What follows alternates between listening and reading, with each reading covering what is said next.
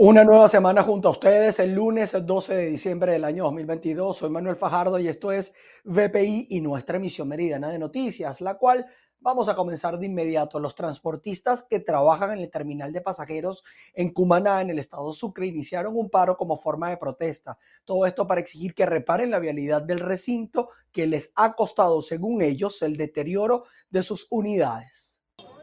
Un saludo amigos de BPI TV, establecemos este contacto desde el estado Sucre, específicamente desde el terminal de pasajeros de la ciudad de Cumaná, donde los transportistas han iniciado un paro el día de hoy por el mal estado de la vialidad. Vamos a escuchar los detalles. Buenos días, mi nombre es Nelson Villarruel, presidente de Sutransucre y agrupando una masa de trabajadores profesionales del volante, eh, hacemos en el día de hoy eh, esta protesta en solicitud de la mejora de la vialidad, que en realidad es un desastre la vialidad a los alrededores del terminal de pasajeros de Cumaná. Nos viene afectando este, eh, las unidades eh, en, en, una gran magnitud. Tenemos un lote de unidades que han sufrido de las artillerías, de los trenes delanteros, un deterioro total. De igual manera, solicitamos a las autoridades, al alcalde del municipio, al director de transporte, que se aboquen a la mejora de este terminal que no reúne las condiciones. Este terminal está demasiado sucio, los baños no le funcionan, alumbrado público, una inseguridad total. Este, vemos con preocupación a dónde van los recaudos que hacemos los trabajadores profesionales del volante, que no vemos la, inversión a, tal este, establecimiento se le cobra una tasa de salida a los usuarios y los usuarios no cuentan con, con, una limpieza, con un baño óptimo, una situación demasiado eh, deteriorada. La entrada y salida del terminal, eso es un desastre. Nosotros vemos con preocupación eso. Hemos agotado las instancias ante las autoridades sin ningún tipo de respuesta. Nos encontramos hoy este, la, la familia transportista exigiéndole al Estado, al gobernador, al alcalde, a las instituciones que le competa el caso, que, tengan conciencia con referente al tema. Solicitamos masivamente esa atención. Muchas gracias. De no ser atendidos el día de hoy, ¿cuál será la próxima acción de parte de los transportistas? La tendríamos que evaluar la masa de trabajadores. Eso lo evaluaría la masa de trabajadores. En su momento, de acuerdo a la evaluación, se hará de conocimiento. Bien, este es el aporte informativo que podemos hacer a esta hora desde el estado Sucre. Reporto para ustedes, Andrea Fabiani. En la ciudad de Coro, en el estado Falcón, los transportistas eh, también alertaron con ir a un paro técnico de transporte público de no llegar a un acuerdo sobre el aumento de la tarifa del pasaje. Buenas tardes, establecemos este contacto desde la ciudad de Coro. Aquí en nuestra región los transportistas se mantienen en asamblea permanentes con las autoridades municipales para llegar a un acuerdo en cuanto al aumento del pasaje y al suministro de gasolina que eh, se ha mermado en las últimas semanas. Vamos a escuchar las declaraciones de Eduardo Arroyo, quien es vocero de los transportistas. Muy buenas tardes. Este, bueno, la problemática que tenemos aquí en el municipio Miranda ahorita es la el litraje del combustible y también la tarifa que también nos, está pegando porque nosotros somos pueblo, somos padres de familia y tenemos que trabajar con una tarifa justa para poder tener operativas nuestras unidades y también poder llevar el poquito de comida a la casa. Bueno, en esta ocasión estamos aquí en el kilómetro 7 porque también nos bajaron el, litraje de combustible por parte de una situación que hay en PDVSA. y necesitamos que, que cualquier autoridad de PDVSA se apresore por acá pues, y vamos a tener una mesa de trabajo con los transportistas. ¿Cuántas veces a la semana le están suministrando combustible? Solamente dos veces a la semana. Y si nos echan el lunes, nos echan el viernes, lo que echan el martes, le echan el sábado. Y con lo que nos echan solo cubrimos ni, ni siquiera una jornada.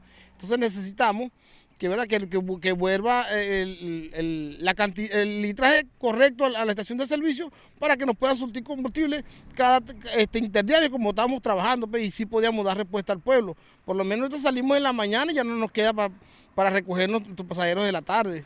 Entonces es bastante preocupante que nuestro pueblo esté caminando y teniendo la refinería prácticamente en el patio de nuestra casa porque está muy está cerca para que estemos nosotros sin combustible. En el caso de que no se apruebe un aumento del pasaje, ¿qué acciones van a tomar ustedes? Bueno, ya tendríamos un paro técnico, porque si ya no nos alcanza la tarifa y no tenemos combustible para seguir laborando, tendremos que un paro técnico, porque no, ya hemos venido trabajando con las uñas, dando todo por este pueblo, que en verdad le, pedimos disculpas porque no le hemos prestado el servicio como es debido, pero que también entiendan la situación de nosotros transportistas.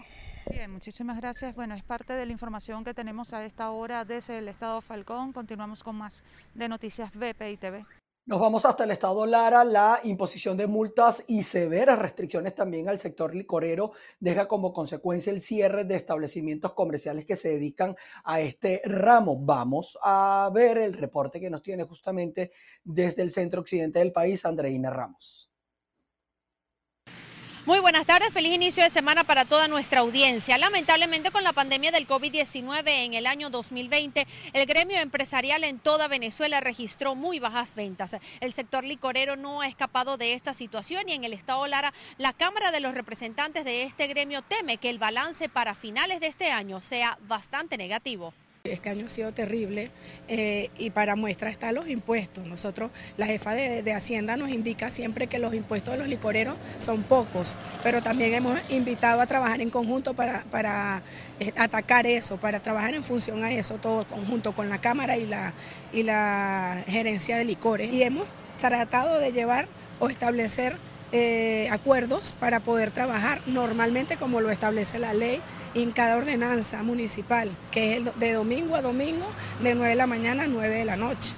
Sin embargo, hay funcionarios que se presentan en los establecimientos indicando que por lineamientos nos deben mandar a cerrar el comercio, cosa que manejan una información muy vaga, ya que algunos funcionarios indican que es por que no pueden trabajar los, las licorerías, otros dicen que no pueden haber expendido de licores y otros han mencionado que solo los bodegones pueden trabajar, cosa que nos parece insólita porque ni siquiera la figura de bodegón se maneja en la ley. A lo largo de todo el año 2022, los licoreros han intentado sostener reuniones eh, con el Ejecutivo Municipal y Regional. Si bien es cierto, muchos encuentros se han llevado a cabo, pero los resultados han sido negativos, porque los lineamientos que pretende imponer el Ejecutivo Regional van por encima de lo establecido en la ley de licores y además el pago de los tributos es asfixiante. Esto se traduce en el cierre de muchas licorerías y por esto están exigiendo que para el año 2023 puedan trabajar sobre todo en las fechas en donde las ventas son bastante positivas para quienes trabajan en este ramo. Desde el Estado Lara reportó para ustedes Andreina Ramos. Vamos a revisar información en el área educativa. En Nueva Esparta, la Universidad de Oriente cierra el año con severas carencias. Llevan a las autoridades a advertir un año 2023 lleno de muchas dificultades.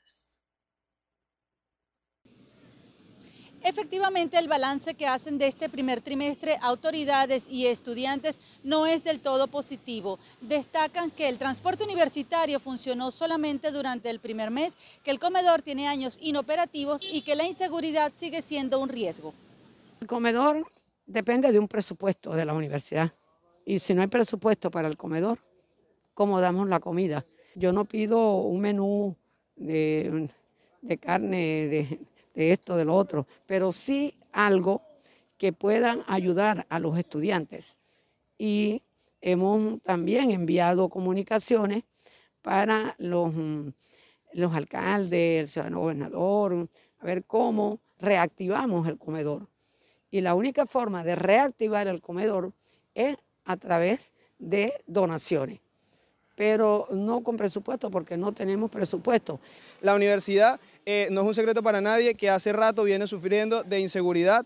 Eh, lo hemos denunciado en reiteradas ocasiones, no solamente la dirigencia estudiantil, sino también las autoridades del núcleo. Eh, hemos visto salones, cómo se han deteriorado los salones, las oficinas, por la delincuencia. Ante esto hemos hecho diferentes llamados, hemos recibido la, la, respuesta de diferentes organismos de seguridad, inclusive hemos realizado asambleas abiertas dentro de la universidad para lograr mejoras.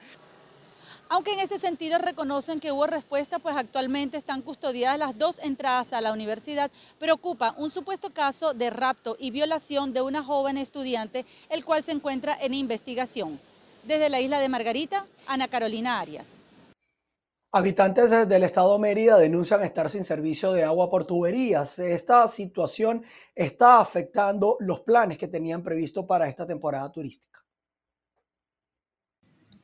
Amigos de BPI TV, en la ciudad de Mérida actualmente se presentan diferentes problemas con servicios públicos, principalmente con lo que tiene que ver con el servicio de agua por tuberías. Nosotros vamos a conversar con el concejal Luis Millán para que nos comente un poco al respecto y también su visión acerca de la temporada turística. Sí, debemos recordar que esta empresa Aguas de Mérida, que es una empresa estatal que se encarga de lo que es la potabilización y distribución del preciado líquido, está intervenida desde el año 2018 y que sin embargo, a pesar de esa intervención que hizo el ministerio, esta planta no ha tenido los recursos necesarios para hacerle el mantenimiento a la cuenca del Mucujún, que es la principal cuenca que nosotros tenemos para surtir de agua al municipio Libertador, y eso trae como consecuencia que cuando se eh, desarrollan fuertes lluvias, eh, la planta colapsa. Y al colapsar esa planta, automáticamente también colapsa la planta eh, de la hollada de milla, que es una planta mucho más pequeña. Entonces, falta de gerencia en esta empresa está ocasionando que los merideños hoy estemos con una crisis de agua potable que jamás habíamos sentido.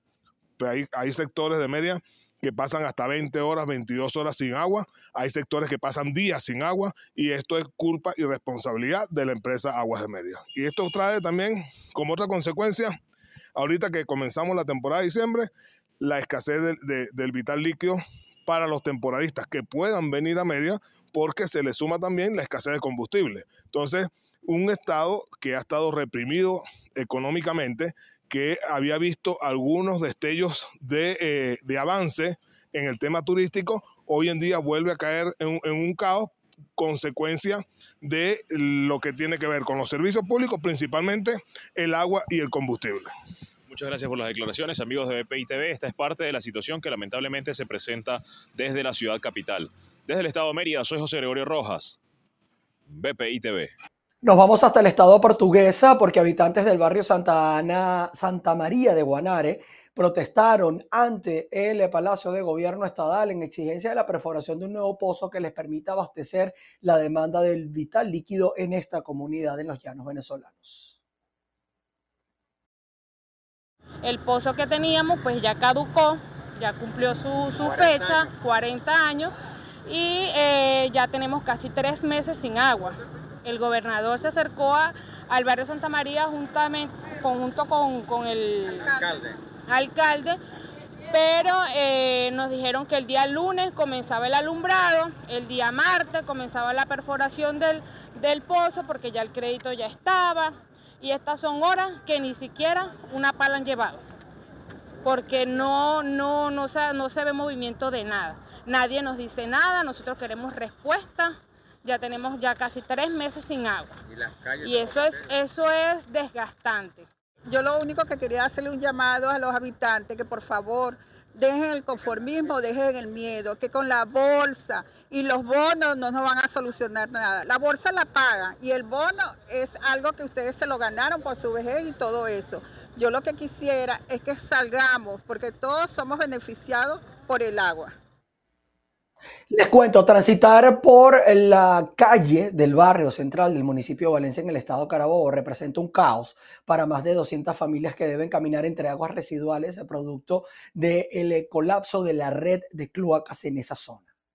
Gracias por el contacto. El colapso de cloacas en la parte baja de Barrio Central no es nueva. Según la información aportada por los afectados, data de hace 30 años.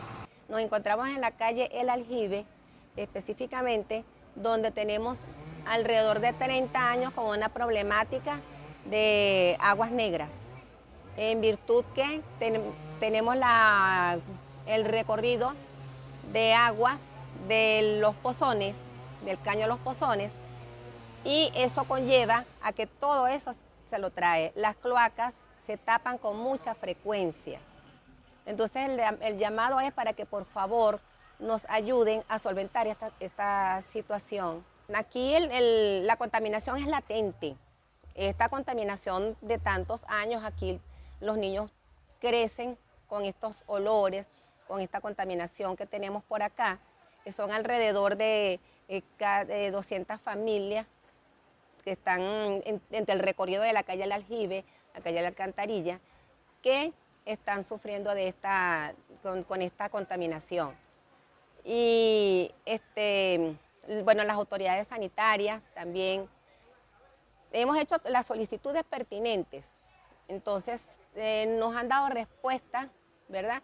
En cuanto a, vienen a, limpiar las cloacas, la trampa de arena, pero se necesita que por favor nos apoyen en ver qué es lo que se va a hacer acá, si se va a hacer un embablamiento, sustitución de, de tuberías.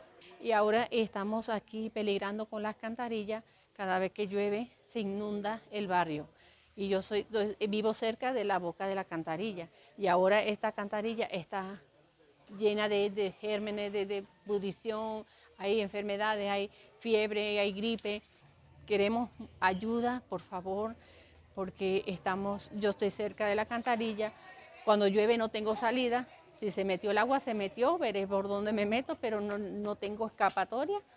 Y por favor, necesito necesito con todo mi alma y mi corazón una ayuda. Hay niños chiquitos y el agua, no tenemos agua limpia, tenemos que comprarla porque el agua se dañó la bomba por las ocasiones del agua sucia, el agua contaminada. Entonces queremos una gran ayuda para nuestro barrio. Los afectados hicieron un llamado una vez más a los entes gubernamentales a destinar políticas eh, que ayuden a solventar esta situación que mantiene al menos a 200 familias eh, viviendo entre focos de contaminación. Desde el estado Carabobo, región central de Venezuela, reporta para ustedes Ruth Laverde. En el sector Barrio Sucre, esto en el estado Táchira, tienen al menos unos seis meses esperando el despacho de gas doméstico pese a que lo cancelaron al momento de hacer la solicitud. La denuncia realizada por la comunidad obedece a un llamado de atención a las autoridades encargadas, especialmente que se resuelva esa circunstancia por las fechas navideñas. Ahorita tenemos eh, ya para aproximadamente seis meses sin gas. Eh, se han llevado algunas bombonas de gas y las de bombonas grandes de 45, 48, no sé, este se las llevaron y resulta que no las trajeron, trajeron fue bombonas pequeñas. Pues las personas, este, se perdió esa bombona, no, no, nada, no tenemos para consumo de gas, esas bombonas de 10 no alcanzan para hacer este, la comidita y eso. Lo, que se hace con nosotros, imagínense. Muchos de ellos deben cocinar en hornillas eléctricas, sin embargo, debido a los problemas de luz que se registran en el estado Táchira, eso se convierte en un inconveniente mayor. Reportó desde el estado Táchira Lorena Bornaceli. Seguimos con ustedes, vamos a revisar información de Venezuela porque la Comisión Nacional de Primarias ha establecido de manera preliminar, no es la definitiva, el 25 de junio del año 2023 como una fecha para poder realizar el proceso interno de la plataforma unitaria. Hay un escenario al que le hemos dado prioridad, que es el que se anunció, que las elecciones serían el primer semestre del año 2023. Eso nos pone en una fecha tentativa del último domingo de junio, el 25 de junio, pero ese es un escenario que está sujeto a que se den otras condiciones. Eh, si esa es la fecha en la que finalmente se cumplen las condiciones y se puede realizar, eso implicaría que para mediados de abril deben estar decididos todo lo referente a nucleación de centros, número de mesa, eh, elaboración de cuadernos electorales, elaboración de lo que se llama la tabla mesa, es donde aparecen los datos del votante y en qué mesa le corresponde votar. Eso debe ser auditado y verificado por todos los interesados, especialmente por los candidatos y sus equipos de trabajo. Eso implica entonces que para mediados de marzo deberían estar los candidatos postulados Así las cosas, nos vamos a ir hasta acá, hasta Colombia, porque este lunes acaba la primera parte de los diálogos entre el gobierno de Colombia y la guerrilla del Ejército de Liberación Nacional. El próximo ciclo va a continuar en el próximo mes de enero, de acuerdo a la Oficina del Alto Comisionado para la Paz. El primer ciclo de conversaciones entre la guerrilla del ELN y el gobierno de Gustavo Petro, que se desarrolla desde el pasado 21 de noviembre en Caracas, finaliza hoy 12 de diciembre. La próxima sede de los diálogos pudiera ser Ciudad de México o La Habana, aunque legalmente Caracas pudiera continuar albergando las conversaciones. Agradecemos a los garantes, a aquellos que han permanecido en medio de la tormenta, en particular a la República de Cuba, al Reino de Noruega, hoy a la República Bolivariana de Venezuela, a la República de Chile, eh, por su participación en estas conversaciones es fundamental para dar certezas en los pasos de la construcción de la paz integral que se inicia con este proceso de conversaciones con el Ejército de Liberación Nacional. Alemania, España, Estados Unidos, Suecia y Suiza están invitadas también para sumarse a los diálogos. Uno de los anuncios alcanzados en esta primera etapa de 21 días es lo que las partes denominaron como alivios humanitarios, los cuales implicarían disminución de hechos violentos en algunos territorios, situación que acompañará a la misión de verificación de la ONU y la Iglesia. La Conferencia Episcopal de Colombia confirmó que será integrante permanente de los diálogos entre el grupo criminal y el Estado colombiano. La representación será ejercida por el Monseñor Henao, por el ex arzobispo de Cali, Darío de Jesús Monsalve, conocido por su afinidad con el actual gobierno, y por Omar Alberto Sánchez, arzobispo de Popayán. Y es una contribución que la Iglesia hace pensando en el pueblo colombiano, en las regiones más afectadas por la conflictividad y también en la necesidad de dar avances en transformaciones que se requieren en el país hacia la consolidación de la paz y la construcción de una nación reconciliada, en la que haya justicia social, en la que haya posibilidad de participación para todos los sectores. Hasta ahora es poco lo concretado según lo que se conoce públicamente. Sin embargo, el comisionado de paz Danilo Rueda informó que la sociedad podrá observar los resultados en las próximas semanas. En Bogotá, Miguel Cardosa, BPI TV. Nos vamos a ir hasta Perú porque la presidenta de esa nación, Dina Boluarte, anunció que enviará al Congreso un proyecto de ley para adelantar las elecciones generales para el mes de abril del año 2024, dando así respuesta al principal reclamo de los manifestantes. Indicó que toma la decisión de adelantar las elecciones y no terminará su mandato en julio del año 2026, tal y como se tenía previsto inicialmente al interpretar la voluntad ciudadana debido a las protestas en su contra Boluarte declaró un estado de emergencia en algunas zonas en la que se han producido con mucha más fuerza las manifestaciones que reclaman su renuncia y el adelanto de elecciones y en el que han fallecido al menos hasta este momento dos personas. Nos vamos hasta Indonesia, donde las autoridades en Bali señalaron que respetarán la privacidad de los turistas para que no sean perjudicados por una nueva ley del Parlamento que eh, prohíbe las eh, relaciones íntimas afuera del matrimonio. El gobierno de Bali asegura que protegerá la privacidad y el confort de los turistas. Esto sucede después de que el Parlamento de Indonesia aprobara la semana pasada una reforma del Código Penal que penaliza el sexo fuera del matrimonio con hasta un año de cárcel. El gobernador de Bali dice que no habrá ningún tipo de comprobación sobre el estatus civil del visitante en los alojamientos turísticos, como hoteles, villas, apartamentos o spas, ni tampoco ninguna inspección sobre el estado marital por parte de agentes oficiales, por lo que se garantiza la confidencialidad de los datos personales durante la estancia. Esta reacción responde a las críticas después de que el Parlamento de Indonesia aprobara una amplia reforma del Código Penal que incluye la apostasía, además de los insultos al presidente, entre otras enmiendas denunciadas como antidemocráticas por de ONG. Los cambios deben ser ahora refrendados por el presidente Yoko Widodo, lo que se espera que ocurra en un periodo de 30 días, momento a partir del cual se abre un plazo de tres años en el que la reforma puede ser recurrida ante el Tribunal Constitucional. Así las cosas, nosotros con esto llegamos al final de nuestra actualización informativa a través de la emisión meridiana. Gracias a ustedes por estar en nuestra sintonía. En todas en nuestras plataformas estamos como arroba VPI TV en nuestras redes sociales. Manténganse allí conectados, informados de lo que ocurre en Venezuela, en Estados Unidos y en Latinoamérica. Vamos a nuevamente a reencontrarnos con ustedes a las 6 de la tarde. Se les quiere. Chao, chao.